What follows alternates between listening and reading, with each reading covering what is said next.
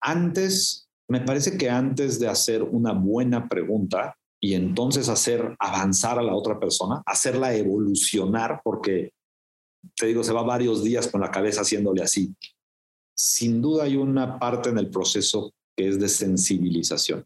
Yo creo que un buen consejero, un buen consultor y un buen profesor tiene que hacer el trabajo previo de sensibilizarse. ¿De qué está pasando? ¿A quién le está hablando?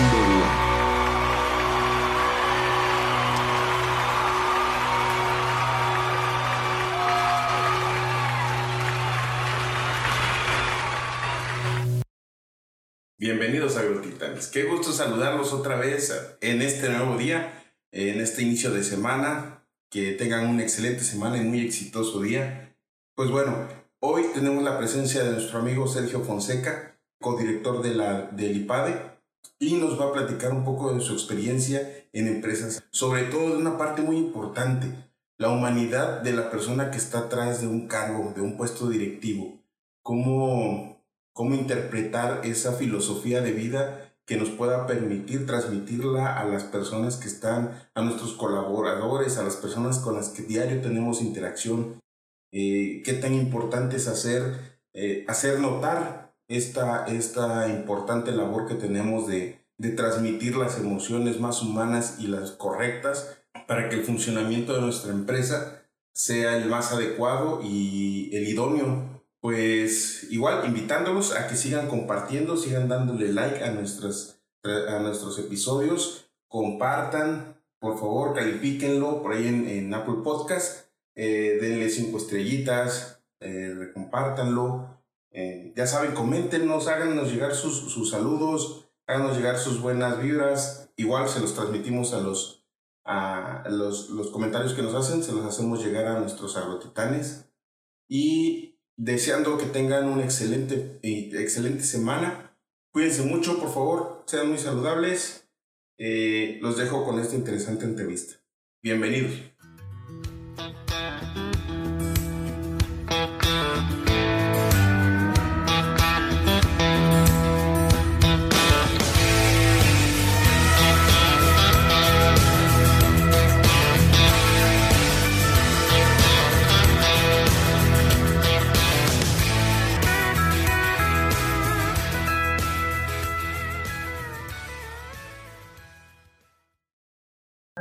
Pudiera dar el honor de presentarse. ¿Quién es este, Sergio Fonseca? Sí, muchas gracias. Eh, pues bueno, soy profesor del IPADE y en paralelo a eso consejero y consultor de empresas. Eh, y a eso me dedico. He sido consultor y consejero de empresas por más de 30 años, pero también eh, mi carrera inició en la vida corporativa. Trabajé en grandes transnacionales que me enseñaron desde marketing estratégico hasta la dirección general de una empresa y mucho de lo que es gobernar la empresa, lo que llamamos política de empresa en el IPADE, por haber sido eh, desde, en toda esa historia miembro de varios consejos. En la historia de, de su servidor, pues he estado ya en 23 diferentes consejos y eso ha ido armando una historia también de eh, de casos muy, muy interesantes de consultoría. Eh, puedo platicar 30 años de la vida corporativa, pero solamente eh, para que me conozcan un poco, quienes me enseñaron realmente fueron empresas como Procter Gamble, PepsiCo, Nestlé y recientemente Pearson, la compañía británica más grande en educación y aprendizaje. Y es así que de una forma u otra llegué a ser invitado por el IPADE a unirme al equipo en el área de política de empresa. Pues hoy, eh, sirviendo al IPADE y a los empresarios que recurren a nosotros como participantes de los diferentes programas, y en paralelo como consejero y como consultor, me dedico a ser de utilidad. Ayudo y me gusta y me apasiona eh, lograr que a través de ayudar a que los empresarios sean mejores como empresarios y empresarias, podamos de esa forma ayudar al desarrollo de nuestro país, a través también de que mejores directores son mejores líderes de la gente y al final la gente sale ganando. Entonces, pues es muy larga la cadena quizás a la que, a la que me dedico, pero trato de hacer un impacto y que en todo lo que yo hago sea como una gota de agua que deja un mensaje como fue en tu caso, Didier. Y así como dices que te dejé la cabeza dando vueltas, pues muchas veces a los participantes del IPADE les digo, a eso me dedico, a que esta noche y la siguiente semana no duermas porque dejé algunas ideas que hicieron que se te crearan olas de pensamiento y con eso creamos juntos. Estoy seguro que con eso se crean mejores empresas y por lo tanto ayudamos a México a través de la gente que trabaja en las empresas. Muchas gracias, doctor. Y sí, como lo comenta y como se lo comenta, es mucho, mucho, mucho, mucho el resonar de cognitivo que queda. Sin embargo, me gustaría entender una parte que a lo mejor no, no, no, he descubierto y no, no ha percibido usted. Eh, en sus inicios como persona, como, como, como eh, servidor de este mundo sin, sin haberlo sido, ¿cómo es su historia personal cómo es su historia en casa? Si desde ahí vienen esas, esas cualidades intrínsecas o esas formaciones. Qué interesante pregunta, Didier. Quizás no me la habían hecho antes como tal. Eh, con mucho gusto lo platico. Efectivamente, yo creo que la respuesta a a la hipótesis es sí, yo creo que tiene todo que ver. Miren, soy antes que nada, como ustedes, Didier, un hombre de Dios, y eso me lo enseñaron en mi familia, y soy, después de eso, un hombre de familia. Crecí en una familia de padres del Distrito Federal, eh, con una hermana menor, y como tal, los cuatro aprendimos a hacer familia y a ser eh, los mejores seres humanos que pudiéramos ser. Mi padre nos enseñó a trabajar y ser trabajadores y a trabajar duro y aguantar todo lo que había que hacer para aprender trabajando. Y mi madre nos enseñó a ser todo corazón. Sí, pero no, no, mejor no hablamos de ella, sino una buena persona con los demás, siempre viendo con optimismo eh, la vida, los problemas. Y me parece que hicimos eh, hicieron ellos un gran trabajo, hicieron una buen, un buen equipo y entre los cuatro creo que formamos esas bases que son quizás a las que te refieres, Didier, eh, me parece que influyen muchísimo y que cualquier cosa que yo hoy haga y lo que sea que yo soy, tiene todo que ver con mi formación en esa familia de cuatro tan bonita eh, y en la forma como esos dos, esas dos personas, mis papás, nos educaron. Claro, y eso me, quería, me quería enfocar, porque al final de cuentas el hecho de tener un núcleo familiar eh, que, te dé poder, que te dé eh, ciertas cosas eh, para realizar en la vida, te forman y te dan esa apertura. Sin embargo, me imagino que en su trotar como consultor, como consejero, como maestro, le han tocado historias totalmente diferentes a su familia. Y, quisiera como que encontrar o si nos pudiera decir cuáles son las partes que realmente unen la fuerza, el corazón, el espíritu y las ganas de hacer que ha, ha visto usted en, en, el día a día y como, como buen hombre de Dios, como maestro del Padre. Oye, estoy honrado con estar teniendo esta entrevista con preguntas tan interesantes y profundas, Didier. Te felicito de entrada por las preguntas. Eh, difícil de contestar. Eh, me parece que el común denominador entre lo que acabas de decir, si es que hubiera un hilo que lo une todo, es otra palabra que ya usaste y es servir. Es cuando nos damos cuenta que estamos aquí para servir, ayudar, aportar. Para servir y aportar me parece que necesitamos primero aprender. Y esto corre en paralelo a lo largo de toda nuestra vida la capacidad de que en paralelo vayamos aprendiendo mientras vamos aportando. Eh, y eso es importante en cualquiera de los ámbitos y también vengamos de donde vengamos. Entonces, e, ese hilo conductor hace, creo, que algunos, muchos, nos demos cuenta que a los que no vienen de raíces similares y que por lo tanto han venido con dificultades desde el principio y no, que, y no tuvieron eh, una educación favorecida o todos los, los favores, sin embargo, tuvieron la bendición de Dios para seguir adelante y estar aquí y luchando y con un trabajo o un negocio, son otras bendiciones y sin embargo, alguien, alguien tiene que ayudar a poner las cosas en orden. mm, me hiciste pensar algo que le digo a mucha gente con la que colaboro, que cuando nosotros ayudamos a empresarios o empresarias, eh, pareciera como que la labor es la tarea, ¿no? Pareciera como que la planeación estratégica es la labor, pareciera como que armar un consejo consultivo es la labor. Y no, al final yo mi común denominador es que me doy cuenta que proveemos acompañamiento, proveemos cuestionamiento, proveemos a lo que yo llamo alineación. ¿A qué me refiero? Acompañamiento es muy sencillo. Eh, una gran aportación que podemos hacer entre nosotros, entre empresarios unos a otros, es acompañarnos. Y muchas veces unos tacos con un amigo en el que te platica su reto empresarial es suficiente para sentirse acompañado. Si en esa plática de café, además le tiraste una pregunta que nunca había pensado, es a lo que me refiero con cuestionamiento. Muchas veces por estar en lo nuestro, dentro de nuestro paradigma, basado en, los antecedentes que traemos de vida, etcétera, seguro hay cientos y miles de preguntas que no nos hemos hecho. En una plática de café tan sencilla, puede pasar que un amigo acompañando a otro y más un consultor profesional le haga la pregunta que nunca se había hecho y que se debió haber hecho hace mucho tiempo.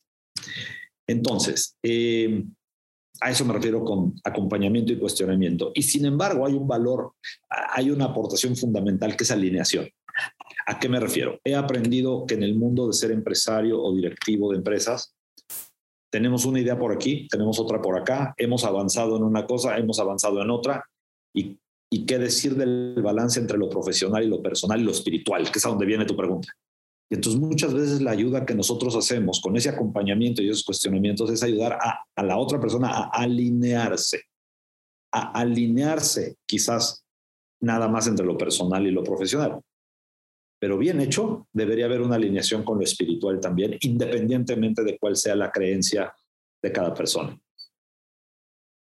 No, muchas gracias, doctor. Gracias por, por, por tan sencillas y nobles palabras que nos da, pero a final de cuentas, como dice, esa, esa alineación. Y pues ahora, eh, dada, dada esta gran oportunidad que nos da, me gustaría como que ayudarnos en, en, en sentido, ¿cuáles son los principales cuestionamientos que se deben de hacer cuando se requiere aportar? ¿no? Porque muchas veces es enjuiciar, muchas veces es eh, preguntar sin, sin enfoque ¿Cómo, ¿Cómo hago esa parte o esa arquitectura de preguntar con valor? Wow, muy bien. Eh, y es lo más importante. ¿ok? Dicen por ahí que el mejor consultor o el mejor profesor no es el que tiene más respuestas, sino el que hace mejores preguntas. Eh, y a eso creo que te refieres. Y eso es a lo que se refiere mi parte de cuestionamiento de la Así es. plantear. Entonces, antes me parece que antes de hacer una buena pregunta y entonces hacer avanzar a la otra persona, hacerla evolucionar, porque te digo, se va varios días con la cabeza haciéndole así. Sin duda hay una parte en el proceso que es de sensibilización. Yo creo que un buen consejero, un buen consultor y un buen profesor tiene que hacer el trabajo previo de sensibilizarse de qué está pasando, a quién le está hablando, de dónde viene. Y esto tiene, digamos, dos o tres dimensiones. Déjame decirte a qué me refiero. La sensibilización tiene, lo voy a decir en palabras incluso del doctor Carlos Llano, que en paz descanse. Él hablaba mucho de la diferencia entre el ser, el tener y el hacer. Parte de esta sensibilidad empieza por entender en el empresario o en el directivo de la empresa quién es, quién es, de dónde viene. Esas preguntas que tú me hiciste al principio, quién es y de dónde viene. Eh, importantísimo entenderlo. Segundo, ¿qué hace? ¿Qué hace o qué ha hecho? También me lo preguntaste, digamos, ¿cuál es su currículum? ¿Cuál es la experiencia? ¿Por qué cosas ha pasado haciéndolas? Que es lo mismo, experiencia es lo que hemos aprendido haciendo. Eh, y al final, vale la pena también preguntarse esto que suena muy materialista, el tener, pero no me refiero a la parte materialista, sino es más el dónde está parado. ¿Dónde está parado en términos no solo de recursos, sino de capacidades? Las capacidades son un resultado de la experiencia y la experiencia es un resultado de quiénes somos. Entonces, ahondando en esa escalera que aprendí del doctor Carlos Llano, cuando tú hablas de tener, hay que descartar por completo lo material, meterlo en, la, en el casillero de los recursos, porque los recursos son muchos y uno de ellos es el material. Las personas y las empresas tenemos recursos. Yo prefiero llamarles capacidades. Y esas son resultado de lo que, como dije, has venido haciendo en base a quién eres. Bueno, esta sensibilidad, que ya me puse muy filosófico, pero esta sensibilidad es muy importante para saber dónde está parado el empresario en la situación en la que te estás planteando. En el IPADE, por ejemplo, Didier, esa es la diferencia entre los diferentes programas que hacemos. Son de alguna forma segmentos de mercado. Y entonces es más fácil, como yo te conocí en el ADEA, por ejemplo, es más fácil saber que todos los que están ahí queriendo aprender y aportar es porque se dedican a la cadena agroalimentaria. Es más fácil. Entonces, no podemos tener la sensibilidad a la que me refiero de 60 personas en un aula, pero sí sabemos por lo menos que todos vienen de hacer lo mismo con experiencias diferentes, pero eh, eh, y con capacidades diferentes, seguro. Pero por lo menos segmentamos para poderles hablar un poco más eh, directo a lo que a lo que a lo que han de necesitar, ¿verdad? Pero al final sale bien, sale bien y creo que esa es la, la respuesta a tu pregunta. Es una sensibilidad muy completa que hay que hacer antes de aventar la primera pregunta. Muchas gracias. Yo la verdad estoy como siempre muy agradecido, pero la verdad es que para mí esta parte de la filosofía, la, el, entender el proceso de, filosófico a la acción es donde me, me, gusta mucho. Muy bien, muy bien. Eh, en la última pregunta hablabas, Didier, sobre juzgar. Eh, cómo no juzgar. Y eso es, bien es una línea bien importante que creo que complementaría eh, a la última respuesta que les di. Y creo que vale la pena. Eh, el lado oscuro de un consultor, de un consejero, de un profesor, es cuando cae en juzgar lo que otros están haciendo. Y eso me parece que es muy delicado, muy delicado porque no se trata de eso ahora. En el proceso se juzga, ¿eh? Porque en base a lo que estoy oyendo, en base a tener esa sensibilidad, tengo que hacer un juicio de lo que está pasando, pero un juicio constructivo. Y eso es lo que te quiero decir. Los juicios normalmente no son malos. Eh, lo malo es caer en negativismo, en parálisis o en crítica negativa, como que todo está mal. Oye, a ver, hay dos ámbitos, ¿no? El de hacer el mal y hacerlo mal, y el de hacer el bien y hacerlo bien. Eh, pero finalmente hay que encontrar en el, entre el negro y el blanco, hay que encontrar exactamente dónde estamos parados y principalmente a dónde queremos ir. Entonces, creo que un juicio empresarial, profesional, es mucho más constructivo cuando el juicio está basado como referencia en el a dónde queremos llegar. Si ese a dónde queremos llegar es bueno y bien hecho, es mucho más fácil hacer las preguntas correctas. Si ese a dónde querer llegar es malo, eh, dañino, destructivo o está mal hecho, entonces mejor no cuestiones, mejor juzga, critica y corrige, ¿verdad?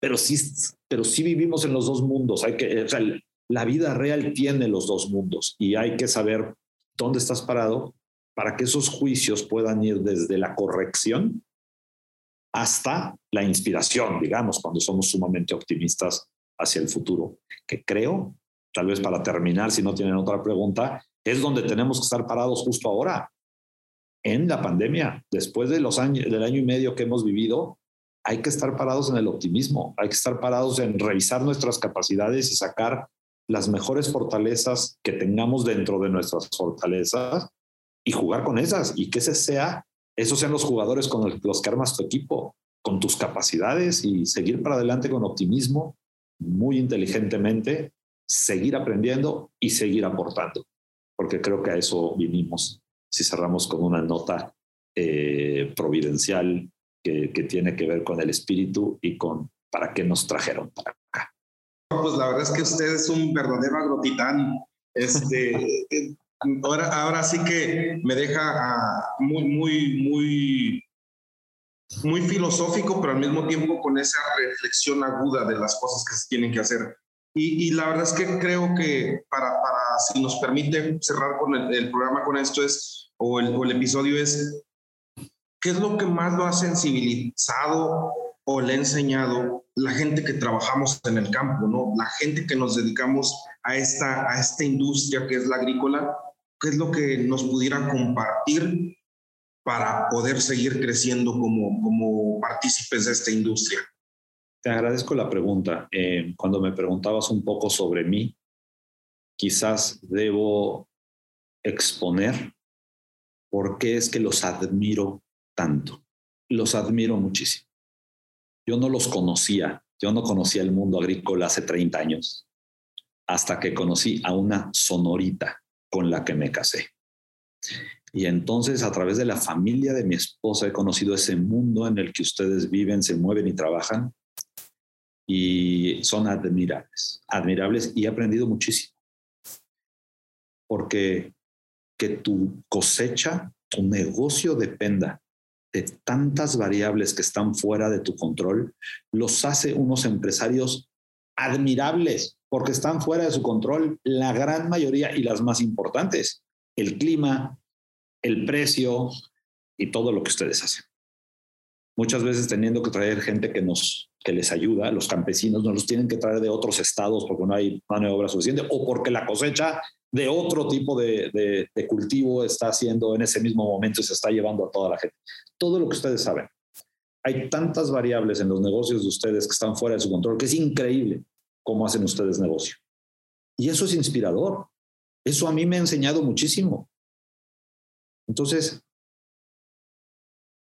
¿por qué somos tan devotos en el mundo agrícola?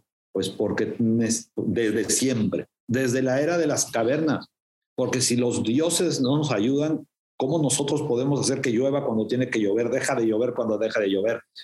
O el precio suba o el precio baja, si se lleva, si el precio internacional se maneja por, no sé si los chinos, los árabes o, o alguien que en fin, entonces está fuera de nuestro control y eso los hace admirables. Y me parece que nosotros, los empresarios de empresas más, mm, ninguno, es, ninguno tiene la certidumbre total, ¿eh? pero empresas que tienen un poquito más el control de, de los resultados de nuestras acciones, debemos aprender muchísimo de ustedes. Y por eso me parece que hay que darle gloria al optimismo. Eh, Ustedes en la agricultura van cosecha tras cosecha, temporada por temporada, año tras año, viendo por dónde, viendo desde si es otro el pedazo de tierra que necesitan, si es que es necesario limpiarla de forma diferente. O sea, desde el principio de su proceso, desde encontrar la tierra y luego pensar qué voy a sembrar o al revés, pensar qué quiero sembrar para, para, para encontrar la tierra adecuada, preparar bien la tierra. Ese proceso que ustedes tienen para que al final se suba la cosecha en un camión y se lo lleven al mejor precio que pudiste encontrar, mm, requiere de fe y de optimismo y de inteligencia en todos sus pasos. Y es increíble poder comparar a un buen agricultor de un mal agricultor porque sus componentes están llenos de inteligencia, están llenos de liderazgo hacia la gente del campo, están también llenos de inversión, de riesgo, eh, todo eso he aprendido los agricultores y mucho más. Didier, los felicito, los admiro y quizás algo que podría decirles es que hay que aprender a juntar. los empresarios de otro tipo de empresa deberían aprender más del proceso agrícola y de cómo ustedes dirigen y hacen crecer sus negocios, pero lo mismo pasa al revés. Yo creo que a los agricultores y ganaderos les haría mucho, les sigue, sigue haciendo mucho bien aprender del otro mundo, porque finalmente tener un negocio, un rancho o tener, un, eh, tener ganado o tener eh, un campo agrícola de cualquier cultivo, me parece que tiene los mismos componentes para hacer negocio que otros negocios y busca, se busca lo mismo se busca crecimiento, se busca liderazgo, se busca eh, producir más barato para vender lo más caro posible, se busca invertir los recursos y tener un retorno. modelo de renta de tierras contra modelo de propiedad de tierras, se parecen mucho los negocios, esté yo haciendo vasos de vidrio o esté yo teniendo un cultivo de trigo. Eh, con, eso, con eso los dejo. Yo creo que hay mucho, mucho que aprender entre los dos, entre los dos mundos. Perfecto. Fíjense que esta pregunta siempre la hago y, y no quiero que se me escape. Doctor, si el día de hoy empezara su biografía, ¿con qué frase empezaría? Eh, me parece ser un ser humano dedicado a ser de utilidad. Primero para Dios, después para mi familia y después para la sociedad en la que vivo en, este planeta. Eh, me parece que a eso me dedico ese, y ese es, ese es el que soy y trato de ser mejor cada día. Perfecto, doctor. Pues muchísimas gracias. Lamentablemente sé que su agenda es bien compleja. Le agradezco mucho que, nos dé esta oportunidad y, estamos para servirle también. Muchas gracias. Igualmente. Eh, qué gusto verte otra vez, Didier. Qué gusto conocerte, Tocayo. Sí, Sergio es mi, hermano. Sí, saludos a todos los agrotitanes. Encantado de estar aquí, a sus órdenes en el IPADE. Y así como Didier, eh, que con mucha energía y entusiasmo participó en ese ADEA en el que lo conocí. Bueno, estamos para servirles en cualquiera de los programas, en cualquiera de las sedes, porque tenemos tres fijas, pero también muchos itinerantes en diferentes ciudades y capitales del, del, país. Perfecto. Pues muchísimas gracias, doctor. Bendiciones y que esté muy bien. Igualmente. Gracias. Hasta luego. Hasta luego.